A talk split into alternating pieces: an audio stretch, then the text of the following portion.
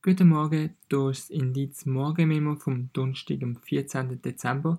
Ich bin der Linus, schön sind ihr mit dabei. Starten wir doch gerade mit dem Ereignis von gestern, den Bundesratswahlen. Die haben nämlich gestern stattgefunden und es ist um die Nachfolge vom zurücktretenden Alain Berset gegangen. Der Jans hat sich schlussendlich im Duell gegen den Jan Pult durchgesetzt und ist jetzt neuer Bundesrat. Es sind ja noch drei Wahlgänge nötig gewesen, bis am Schluss die Entscheidung klar war. Im ersten Wahlgang hätte Jans das absolute Mehr von 122 Stimmen verpasst. Der Daniel Josic, kein offizieller Kandidat, hat mehr Stimmen geholt als der Jan Pult. Auch im zweiten Wahlgang ist dann für Jans noch kein Mehrheitsstand gekommen. Erst im dritten Wahlgang hat es dann gelangt. 134 Stimmen sind es am Schluss für Jans geworden. Die bisherigen Bundesrätinnen sind alle wiedergewählt worden, jedoch mit unterschiedlich starken Resultaten. So hat Elisabeth Bohm-Schneider mit 151 Stimmen das schlechteste Resultat von allen bisherigen Bundesräten eingefahren. Viola Amherd ist deutlich wiedergewählt worden, die Verteidigungsministerin hat 201 Stimmen geholt. Das ist allerdings leicht weniger als vor vier Jahren. Spannend ist dann bei der Wahl von Ignazio Cassis geworden. Die Grünen haben mit ihrem Kandidaten Gerhard André der FDP den Sitz strittig machen. Das hat schlussendlich aber nicht geklappt. Der André hat nur 59 Stimmen geholt. Somit ist der Cassis mit 167 Stimmen wieder gewählt. Karin Kalle-Sutter erzielt 169 Stimmen und ist damit problemlos wieder gewählt worden. Ein gutes Resultat gibt es auch für den Albert Rösti. Er hat von der Vereinigten Bundesversammlung 189 Stimmen erhalten. Das beste Resultat fährt Guy Parmela ein. Er wird mit 215 Stimmen wiedergewählt. Das ist deutlich mehr als vor vier Jahren. Zudem ist ein neuer Bundeskanzler gewählt worden. Der Viktor Rossi von der GLP wird die Nachfolge von Walter Thurnherr von der Mitte.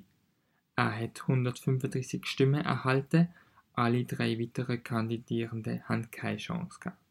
Wir bleiben gerade in der Schweiz, jedoch wechseln wir von der Politik zum Wetter. Der viele Regen von den letzten Tagen führt zu einer angespannten Hochwassersituation im ganzen Land. Der intensive Regen hat die Pegel von vielen Gewässern in der Schweiz ansteigen lassen. Am Bielersee hat man aufgrund vom Hochwasser den Notfallplan aktivieren müssen. Auch an der Arf in Genf und am Griefensee ist die Lage aufgrund vom Hochwasser angespannt. Große Wassermassen führen auch die Limmat und Ziel und der Rhein in Basel ist für die Schifffahrt gesperrt worden. Erst am Freitag wird mit dem Rückgang der Pegel gerechnet. Seit dem Samstag ist in der Schweiz so viel Regen gefallen, dass man mit dem Wasser fast den Zogersee füllen könnte. Nicht mit dem Wetter, sondern mit dem Klima hat sich die letzten zwei Wochen die Weltgemeinschaft in Dubai beschäftigt. Jetzt ist die diesjährige Weltklimakonferenz zu Ende gegangen. In der Abschlusserklärung fordert die Staatengemeinschaft die Abkehr von der fossilen Energien, es gibt jedoch keine klaren und zeitlichen Pläne. Es ist nur dreht vom Übergang weg von den fossilen Energieträgern. Es ist aber kein eindeutiger Ausstieg da mehr als 100 Staaten gefordert haben. Somit können bei einer Kompensation der Emissionen weiterhin fossile Energieträger gefördert werden. Weiter ist eine Verdreifachung der erneuerbaren Energien und eine Verdopplung der Energieeffizienz bis Ende des Jahrzehnts geplant. Ein weiteres Mal hat die Weltklimakonferenz die Erwartungen nicht erfüllt.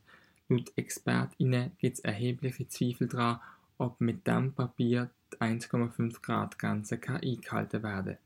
Immerhin sieht die diesjährige Erklärung aber eine deutliche Verbesserung im Vergleich zum Vorjahr. Zum Schluss gehen wir noch kurz nach Deutschland. Dort hat sich heute die Ampelregierung aus SPD, Grünen und FDP in langen Gesprächen über den Bundeshaushalt vom nächsten Jahr können einigen. Vier Wochen nach dem Urteil vom Bundesverfassungsgericht gibt es jetzt eine Lösung. Die Regierung ist stark unter Druck gestanden. 17 Milliarden Euro haben gefehlt im Budget fürs nächste Jahr. Zudem fehlen 60 Milliarden Euro im Klima- und Transformationsfonds. Das Geld ist schon für Projekte eingeplant gewesen. Das war's gesehen für heute. Ich wünsche euch einen schönen Tag und wir hören uns nächste Woche wieder.